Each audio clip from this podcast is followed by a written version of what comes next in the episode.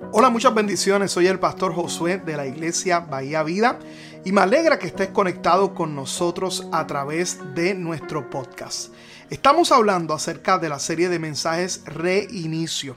Y es que cada año tenemos la oportunidad de comenzar nuevamente con el pie derecho, haciendo cambios que traerán un futuro de bendición para cada uno de nosotros. En cada uno de estos mensajes estamos compartiendo valores principios espirituales y palabra de Dios que puede transformar tu vida y transformar tu año. Mantente conectado. Inclina su rostro, vamos a orar. Padre, gracias en esta mañana. Gracias por tu palabra en esta mañana, porque es vida y salud para nuestra alma. Gracias porque nuestros sentidos espirituales están abiertos para escuchar tu voz. Gracias, Padre, porque sabemos que estamos aquí con un propósito muy especial. Queremos honrarte, queremos adorarte, queremos darte lo mejor de nuestras vidas. Te pido que la palabra que haya sido, que va a ser sembrada en cada vida, cada corazón y cada conciencia, sea de bendición y sea de edificación para nuestras vidas. Háblanos, desafíanos en esta mañana.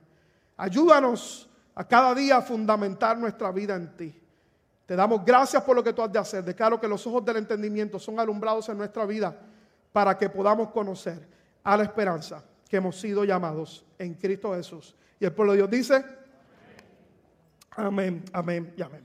Hoy quiero, como no estamos compartiendo una serie ya acercándonos al último servicio de febrero, quiero hablar acerca específicamente, fundamentar mi mensaje acerca, eh, basado en una oración muy importante, la historia de un hombre que fue muy conocido hace varios años atrás a través de diferentes escritores, eh, donde pudieron documentar la vida de esta, de esta persona, de este personaje en la Biblia, que antes era un poco desconocida, pero salió a relucir a través de libros y grandes revelaciones acerca de eso. Y es la primera vez que tengo la oportunidad de compartir una palabra acerca de eso. Estoy hablando acerca de Javes, lo que se conoce como la oración de Javes. Primera de Crónica capítulo 4, el verso 9 al 10. Para aquel que le guste anotar, creo que este es uno de los versos y de hecho al finalizar el mensaje voy a retarte que puedas hacer esta, esto que vamos a leer, la oración que hizo Javes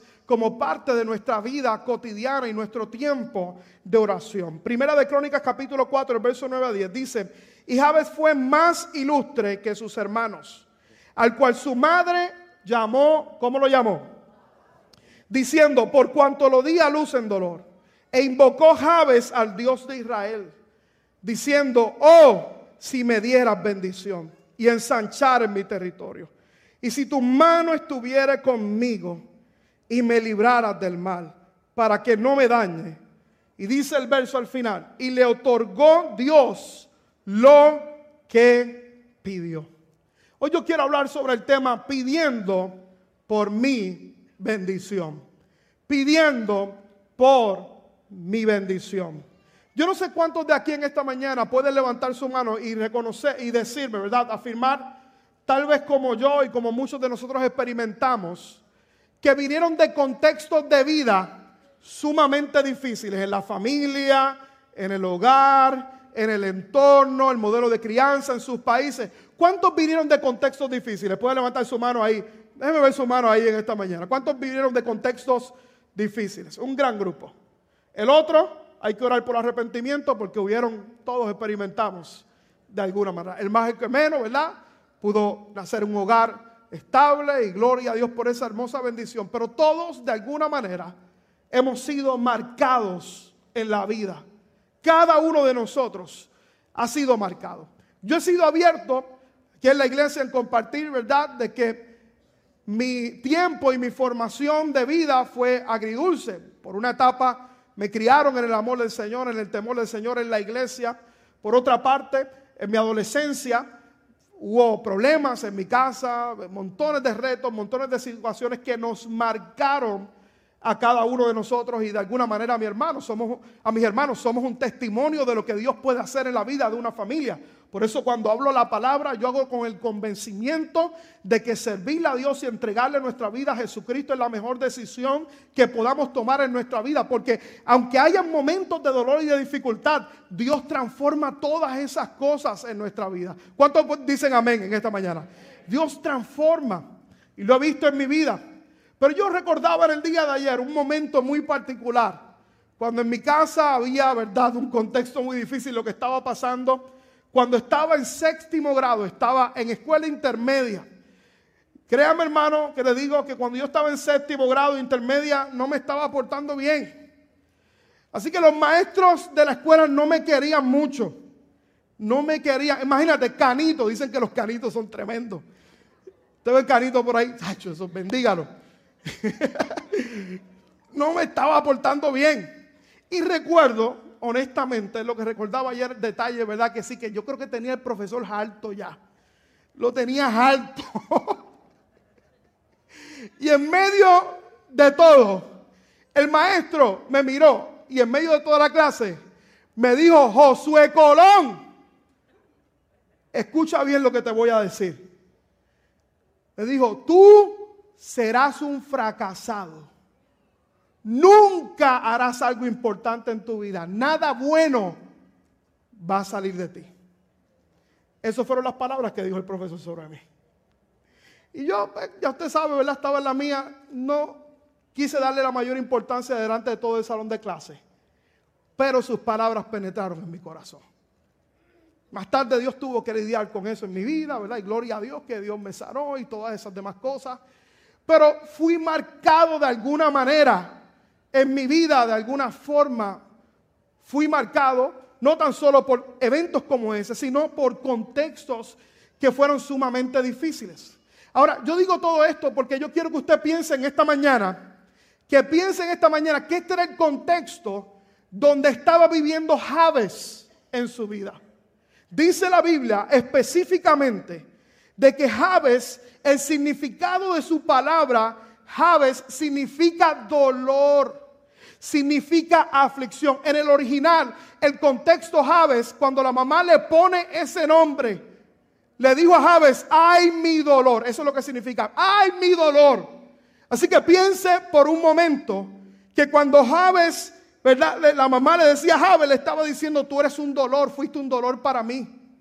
Fuiste un dolor para mí, fuiste un dolor de cabeza para mi vida. Tú no a lo mejor le, estaba diciendo de entrada, yo no, no, no, no naciste en las condiciones ideales y en vez de ser una bendición para mí, le estaba diciendo, Javes, tú te convertiste en un dolor para mí. Imagínense, por favor, por un momento. A lo mejor tú no puedes contextualizarlo, pero para el judío las palabras eran bien importantes. Y las palabras detonaban cómo sería marcada el resto de su vida en el contexto de la cultura judía. Por lo tanto, vemos a Javes, a un Javes que tuvo que haber crecido en su vida marcado por el dolor, marcado por la ficción, marcado por una madre que es la que se supone que trajera bendición sobre su vida, lo marcó de una manera negativa. Ahora, lo interesante, como veremos, es que Javes no permitió que eso lo marcara por el resto de su vida. ¿Qué hizo Javes? Él no se puso a llorar. No se puso a llorar, no se puso a lamentarse por su vida y no puso, no dejó que, que eso lo definiera. Él no le dijo al Señor, Señor, mira lo que dice mi mamá de mí. Mira lo que está diciendo de mí. Esas no fueron las palabras de la oración de Javes. Él no se amargó, no dejó que las circunstancias del pasado lo definieran, no se conformó a vivir una vida en derrota, de miseria y de dolor. ¿Qué hizo Javes? Lo que usted y yo todo el tiempo tenemos que hacer. Le llevó su dolor y le llevó su aflicción a Dios. Le llevó su dolor y le llevó su aflicción a Dios. Ante los retos y adversidades que usted y yo enfrentamos en nuestra vida, hermanos, vamos a tener dos opciones en nuestra vida. O nos vamos a lamentar Dejar que las aflicciones y las marcas que hemos tenido en nuestra vida penetren en nuestro corazón, penetren en nuestra alma. Y quiero decirte que ese es el mayor error que podemos cometer. Victimizarnos. Usar nuestro contexto para que nos paralice en nuestra vida. Y dejar que el dolor y que la aflicción en nuestra vida nos gobierne y nos paralice. ¿Qué hizo Javes? Le llevó su dolor y su aflicción a Dios le llevó su dolor, le dijo, Señor, yo te lo voy a entregar, te lo voy a entregar a ti. ¿Qué hizo él específicamente? Pidió por su bendición. Hermano, ¿cuántas veces vivimos en nuestra vida siendo gobernados por el pensamiento de gente que nos ha dicho que no podemos lograr nada, que no hay solución, que tenemos que conformarnos a vivir una vida de miseria, de dolor, donde no hay solución a los problemas. Que mucha gente ha sido marcada en su vida. Y usted sabe cuál es el problema de muchos de nosotros, que lo hemos creído. Hemos creído las mentiras que otros han dicho de nosotros. Y recibimos en nuestro espíritu lo que otras personas han dicho sobre nosotros o que las situaciones han querido venir a hacer sobre nuestra vida. El problema es que la recibimos en nuestro espíritu y eso nos paraliza a cada uno de nosotros. ¿Cuánta gente he visto yo que son salvos, que sus nombres están escritos en el libro de la vida, pero que viven paralizados por las cosas que tal vez le ocurrieron en su vida y en su pasado y por el contexto en el cual no han vivido? Yo quiero decirte en esta mañana que al igual que Javes no podemos permitir en nuestro corazón que se ve afectado por los imposibles de la vida, por las situaciones que experimentamos. Todos nosotros de alguna manera hemos sido marcados en la vida. Hay mucha gente que tal vez en su vida a lo mejor pensaban que todo estaba solucionado y de pronto su vida cambió. Se mudaron a un país, vino la crisis, vino una situación en su vida. Tenemos usted y yo dos opciones en nuestra vida, o permitir que eso nos paralice, o hacer lo que hizo Javes le llevó su aflicción y le llevó su dolor a Dios. Y escuche bien, le pidió a Dios por la bendición que Dios tenía reservado para la vida de Javes. Y yo quiero enfatizar mi mensaje en los próximos minutos en esa dirección.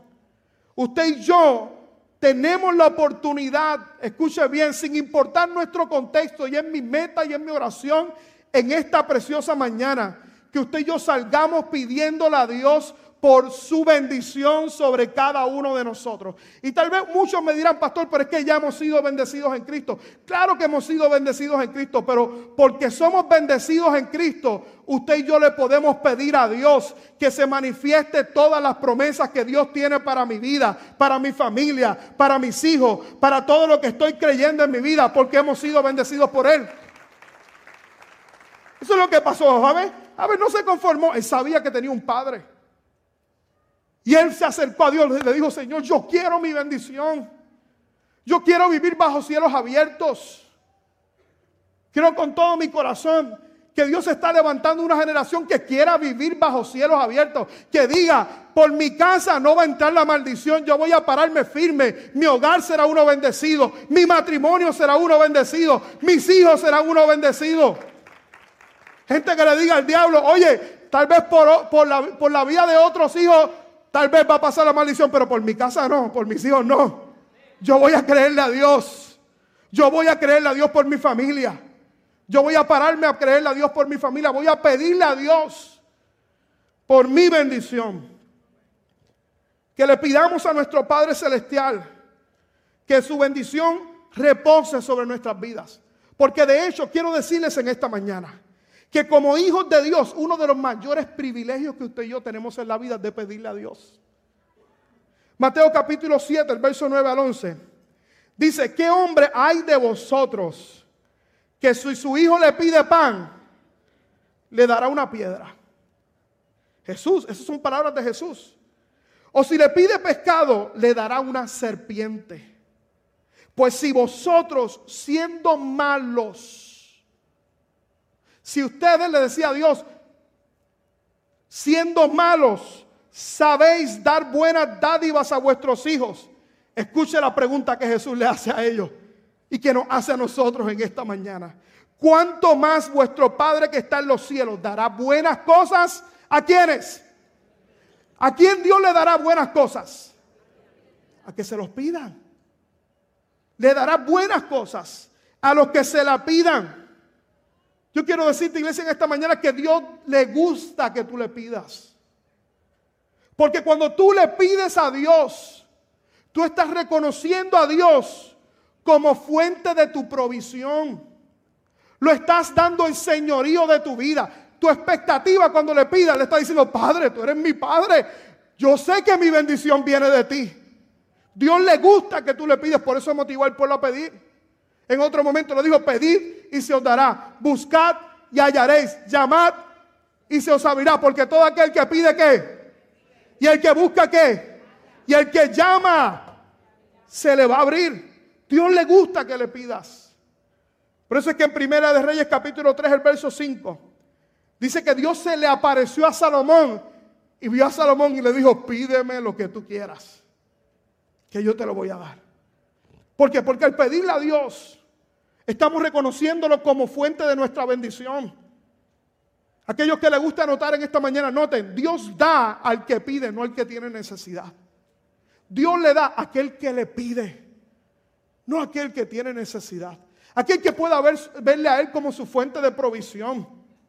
Aquel que pueda ir delante de Dios, Señor, yo te reconozco. Sé que pudieran haber muchos recursos en mi vida, pero yo reconozco que sobre todas las cosas, mi recurso principal eres tú, mi Señor. Eres tú el Dios de los cielos. A ti voy a venir, a ti clamando y pidiendo por mi vida. Eso fue lo que hizo Javes. Javes le pidió a Dios. Fue a donde Dios. Y eso es lo que usted y yo tenemos que internalizar en nuestra vida, que tiene que llegar un momento donde dejemos de decir, Dios, mira cómo estoy, mira las circunstancias. Porque eso no mueve a Dios. Que mueva Dios tu fe y que vayas a donde Dios, Señor, yo te reconozco como mi Señor y mi Salvador. Que mucha gente va delante de Dios llorando por su condición. Pero en esta mañana yo quiero motivarte en esta mañana que dejes de estar llorando y vayas delante de tu Padre Celestial pidiéndole lo que tú quieres y lo que tú necesitas para tu vida. Y que lo hagas con confianza. Porque qué hombre hay entre vosotros, dijo Jesús, que siendo malo, le confrontó diciéndole, ¿qué hombre hay entre vosotros que si su hijo le pide pan le dará una piedra? ¿Cuánto más vosotros? Dios hará con cada uno de nosotros, que dará cosas buenas a aquellos que se la pidan al Señor. Javes oró por cuatro cosas que yo quiero que tú anotes en esta mañana. Y que quiero decirte en esta mañana que hoy mi reto a través de esta oración es que esto se vuelva un modelo de oración, no algo como tú recites al papagayo ahí. De hecho, las oraciones modelos de las escrituras no se hicieron para que las recitáramos al papagayo. El Padre Nuestro, mucha gente piensa que el Padre Nuestro es una oración, ¿verdad? Que la recito y hay poder sobre eso. Tarda 28 segundos en decirla. 28 segundos. Jesús le estaba diciendo, enseñando a los discípulos a orar. Y era un mecanismo de oración. Cuando vayas y Padre nuestro que está en los cielos, santificado, ven adoración, ven honra, ven gloria. Y así sucesivamente. En esta oración hay cuatro cosas importantes que yo quiero motivarte en esta mañana que tú salgas de este lugar pidiéndole a Dios. Lo primero que dijo Javes, oh, si me dieras bendición. En otras palabras, Javes le estaba diciendo, Señor, Padre, yo sé que he sido marcado, sé que hay situaciones, pero yo te pido que tú me bendigas.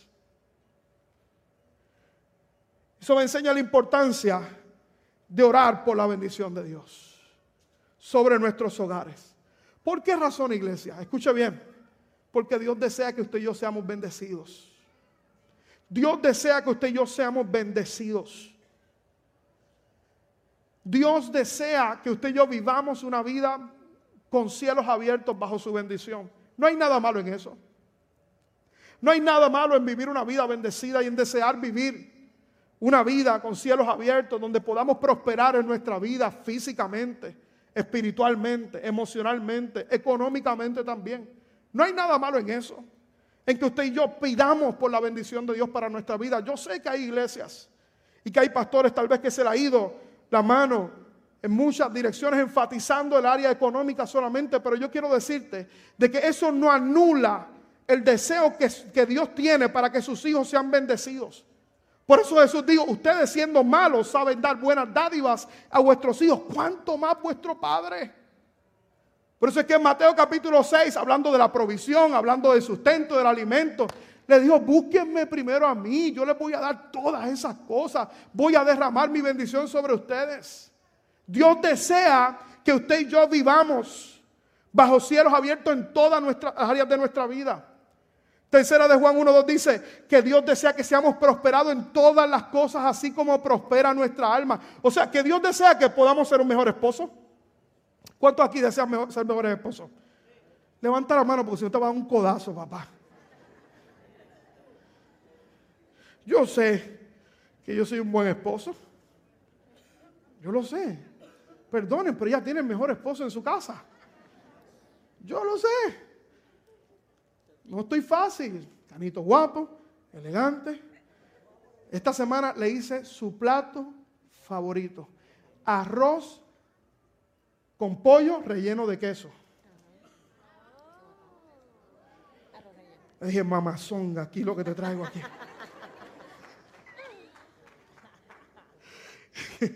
Ella me dice, a mí no me gusta la comida recalentada, pero esta me la pudiera llevar mañana para el trabajo.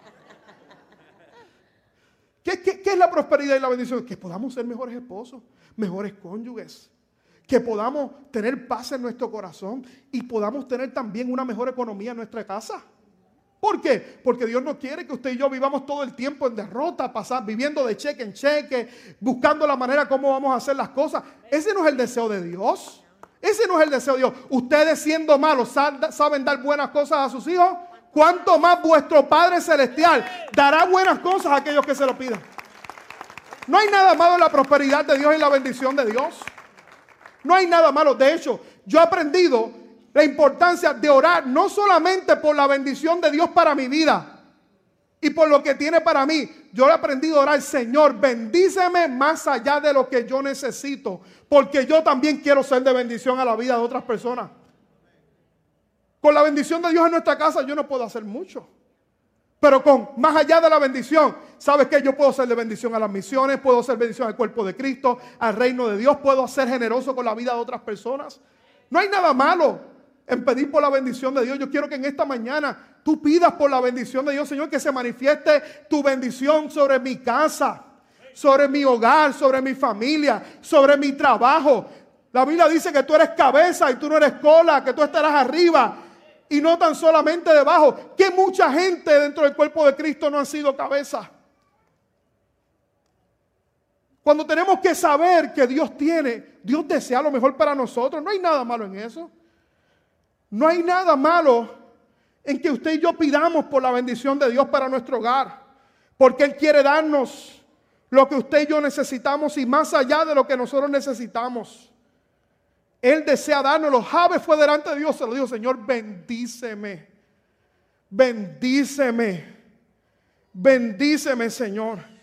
Dios desea, escuche bien, que Él sea, que lo veamos a Él como nuestra fuente de bendición, no el gobierno. Que mucha gente piensa que la fuente de bendición es el gobierno. Y nunca han dejado de ver al gobierno como su Dios. Eso es lo que quieren hacer las naciones comunistas. ¿Qué quieren hacer las naciones comunistas? Que tú, ellos, eh, que tú reconozcas que todo tu sustento viene de parte de ellos. Y quieren hacerte pensar eso en, el en tu vida. Y, y aprende a depender de ellos. Pero la gente que va a vivir realmente bajo la bendición de Dios son aquellos que dicen, el gobierno no es mi Dios, Dios es mi Padre Celestial y es la fuente de toda bendición para mi vida. Hay una película que me gustaba mucho, Cinderella Man, yo no sé cuántos vieron Cinderella Man. En un momento dado difícil, este boxeador James Braddock, una película espectacular, pasó un momento financieramente bien difícil y tuvo que pedir ayuda del gobierno. Como todos nosotros, algún momento de nuestra vida hemos necesitado ayuda. Eso está bien para una etapa.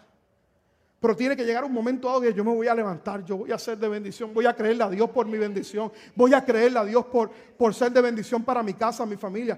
James Braddock, ¿sabes qué hizo? Luego de que comenzó el Señor a levantarlo y empezó a hacer la diferencia, fue a esta oficina del gobierno y pagó toda la ayuda que el gobierno le había dado. Creo que el gobierno no es nuestra fuente de bendición. Los bancos tampoco no son la fuente de nuestra bendición. Ellos nos pueden ayudar para una etapa de nuestra vida. Y nosotros tenemos que ser sabios en la ayuda que vamos a recibir de ellos, no endeudarnos lo más que podamos de ellos. Pero sobre todas las cosas tenemos que reconocer que nuestra fuente de bendición es Dios. Y debemos pedirle por nuestras necesidades. Debemos pedirle a Dios por nuestras necesidades. Gente que se levante como aves, que le diga, Señor, bendíceme. Estoy creyendo por un mejor trabajo, mi Señor. Necesito levantar la economía de mi casa. Necesito levantar mi hogar, mi familia. Necesito levantar mi casa. Necesito tener mejores relaciones en mi casa. Necesito tener paz en mi mente, en mi corazón. Gente que le diga, Señor, bendíceme. Ahora escuche bien. Si Dios te bendice con más de lo que tú necesitas y en tu vida, la pregunta es, ¿qué tú vas a hacer con eso? Y ahí entra la segunda parte de la oración. Javier le dice a Dios, ensancha mi territorio. Y ensanchar mi territorio significa orar por influencia. Ese es el orar, el para qué en mi vida. En otras palabras, Señor, dame influencia. Javier le estaba pidiendo Dame influencia con la bendición que tú me vas a dar. Dame influencia con mis hijos a nivel espiritual. Dame influencia, Señor, con mis hijos, con mi familia, con los compañeros de estudio, con los compañeros de trabajo, para que tu nombre sea conocido, Señor. Para que proclamen el nombre de Jesús. La bendición que no viene atada a un propósito en nuestra vida no es bendición. Salmo 67, el verso 1 2 dice, Dios tenga misericordia de nosotros y nos bendiga. Haga resplandecer su rostro sobre nosotros. Pero mira lo que dice el verso 2. Para que sea conocido en la tierra tu camino, en todas las naciones tu salvación. En otras palabras, Señor, yo quiero la bendición no para mi ego. No quiero la bendición para mi gloria para tener una vida cómoda, sino para la gloria de Dios. Que cuando recibamos la bendición y que seamos bendecidos, no tengamos problemas en levantar nuestras manos. Señor, te doy gracias porque esta fue la respuesta a mi oración. Y la fuente de toda bendición en mi vida eres tú, mi Señor. Y yo te voy a dar gloria por lo que tú has hecho en mi vida. Que mucha gente dice, no, pastor, pero es que fue, yo estudié, yo me fajé trabajando, estudiando, esto fui yo. No, papá, ¿y quién te dio la salud? ¿Quién te dio la vida? ¿Quién te dio la inteligencia? Usted sabe por qué hay mucha gente que han dejado de vivir por un propósito, porque se han olvidado que la fuente de su bendición viene de Dios.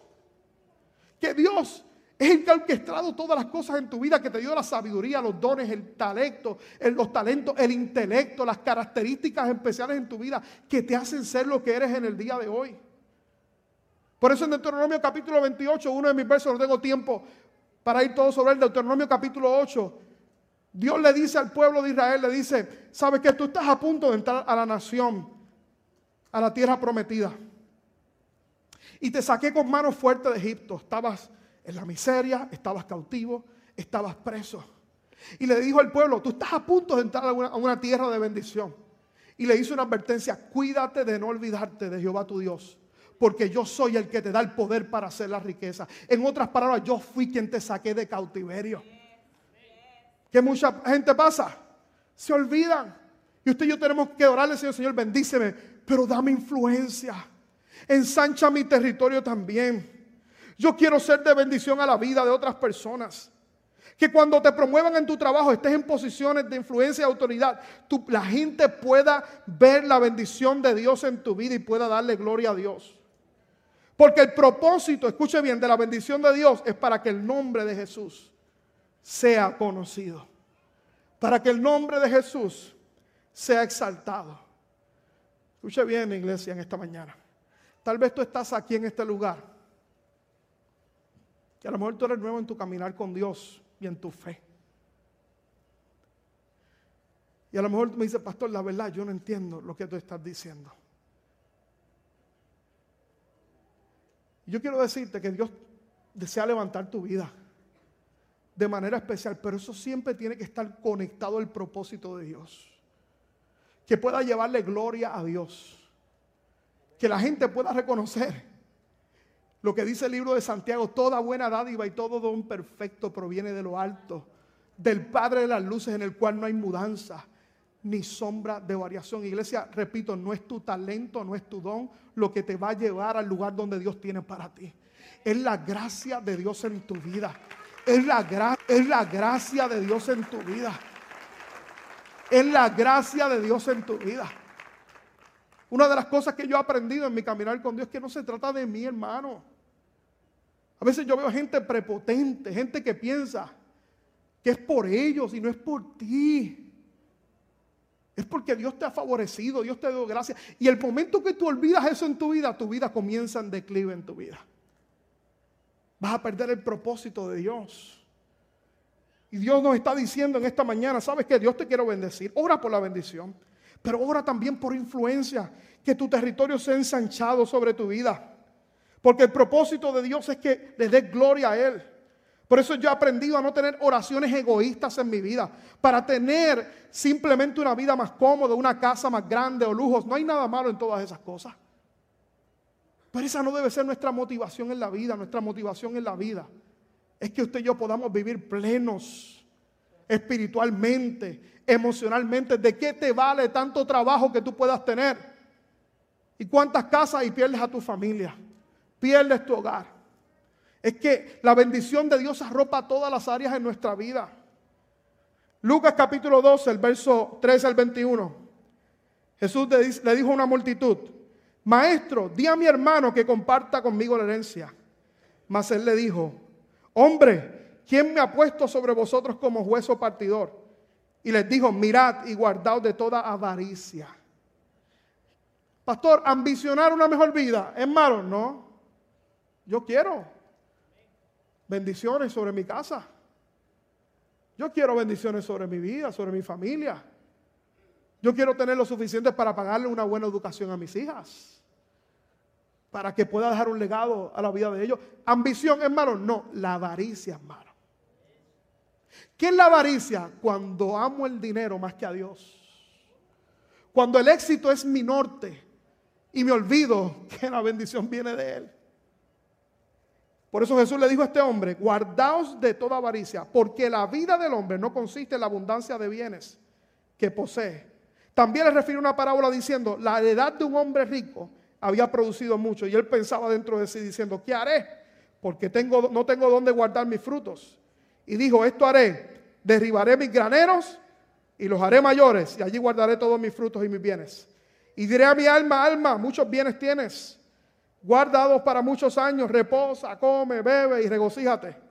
Pero Dios le dijo, necio, esta noche vienen a pedir tu alma y lo que has provisto, ¿de quién será? Así es el hombre que hace tesoro para sí y no es rico para con Dios. En otras palabras, que no reconoce que la fuente de bendición es Dios. Que piensa que es por su talento, por su habilidad, eso Javier lo tenía muy claro. Por eso él, lo tercero que le dice al Señor, le dice, Señor, pon tu mano sobre mí. No tan solo le dijo, oh Señor, si me dieras bendición. No tan solo le dijo, ensancha mi territorio, le dijo, oh Señor, pon tu mano sobre mí. La presencia de Dios sobre mí.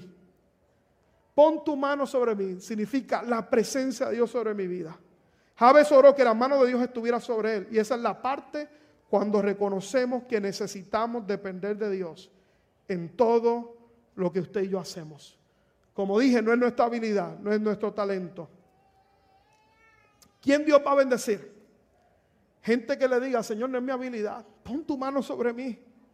Juan capítulo 15, el verso 4, Jesús le dijo a los discípulos, permanezcan en mí y yo permaneceré en ustedes.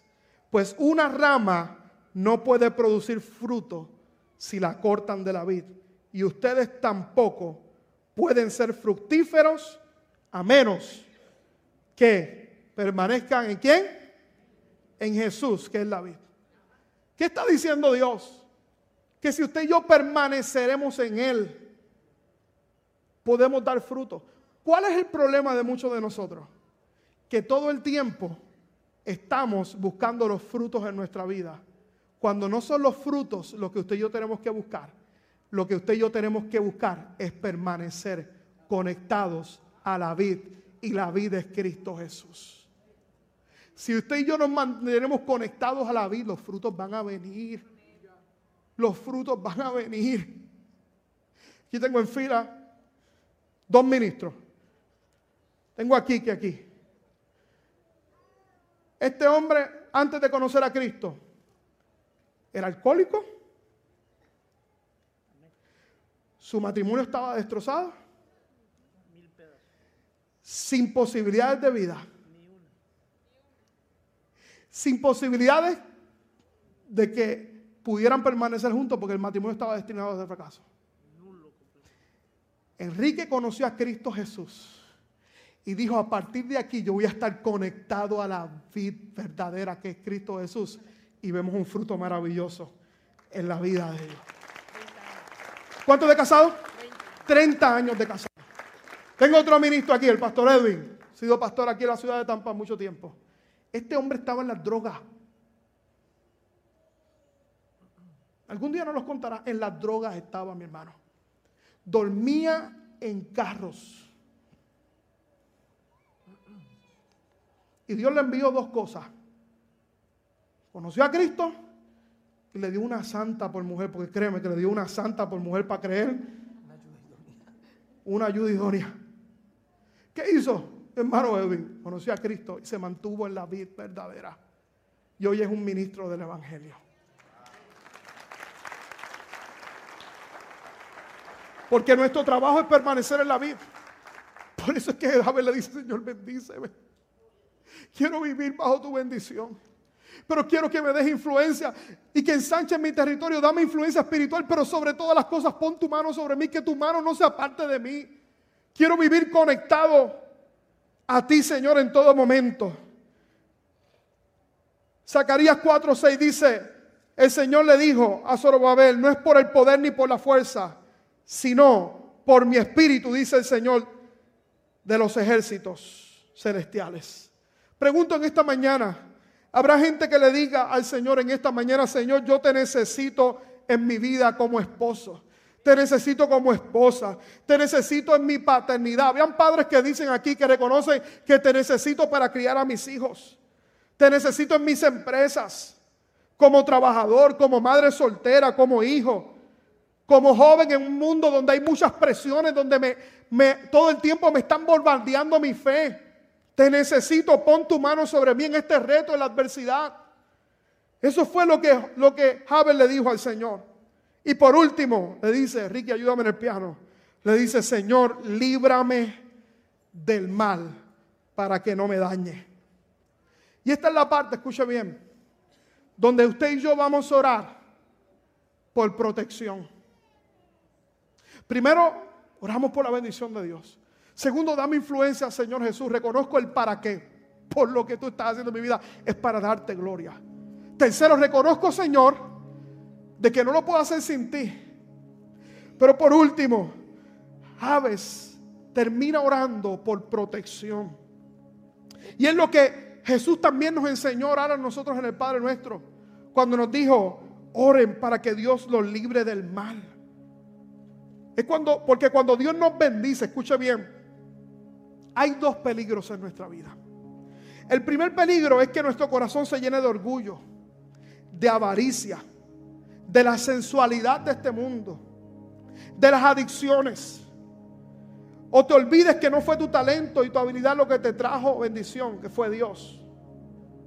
Ese es el peligro, que nuestro corazón se dañe. Y ver, le dijo, Señor, no, líbrame del mal para que yo no me dañe. Pero también Javes pidió protección contra las altimañas del enemigo. La palabra altimaña, vimos en el devocional de esta semana, es un plan orquestado por el enemigo en contra nuestra. Porque no pienses, no pienses, escucha bien, que todo lo que tú estás recibiendo en tu vida es ataque, que no, el enemigo no tiene ninguna injerencia a lo que está pasando en tu vida. Yo creo que el diablo no es responsable de todas las cosas que nos pasan en nuestra vida. Hermano, no fue, no es tan gordito como yo por, por el diablo. Es que te pedazaron un pedazo de flan. y te lo comiste, cabezón. Esta semana fui a Puerto Rico dos días y pequé. Bien duro. Pero ayer me fui a correr con el doctor Elio Santaella. Esta inmundicia se va de mí en el nombre de Jesús. Voy a lograr mis metas, voy a lograr mis metas este año. Pronto me voy a correr bicicleta con Juan, que por ahí, parte de los muchachos por ahí. Hay muchas cosas que quiero hacer. Se me fue hasta lo que estaba pensando por el pedazo de flan.